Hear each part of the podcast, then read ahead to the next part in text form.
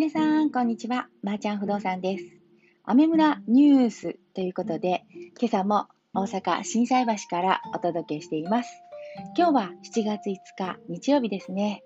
すがすがしい朝を迎えておりますが、皆様いかがお過ごしでしょうか？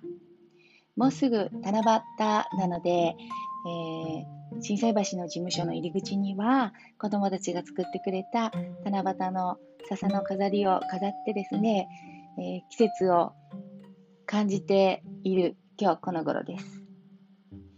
えー、マーチャン不動産は、えー、今週は日曜日にかな東京の方に移動して 違った違った、え、水曜日に東京の方に移動して、えー、銀座アメリカ村不動産の事務所に出勤する予定なんですけれども東京の方は今日はなんとね選挙でバタバタしていますが行く末はどうなるんでしょうかね。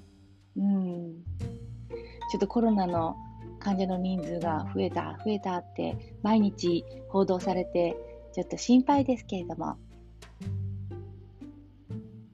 さあどうなるでしょうか。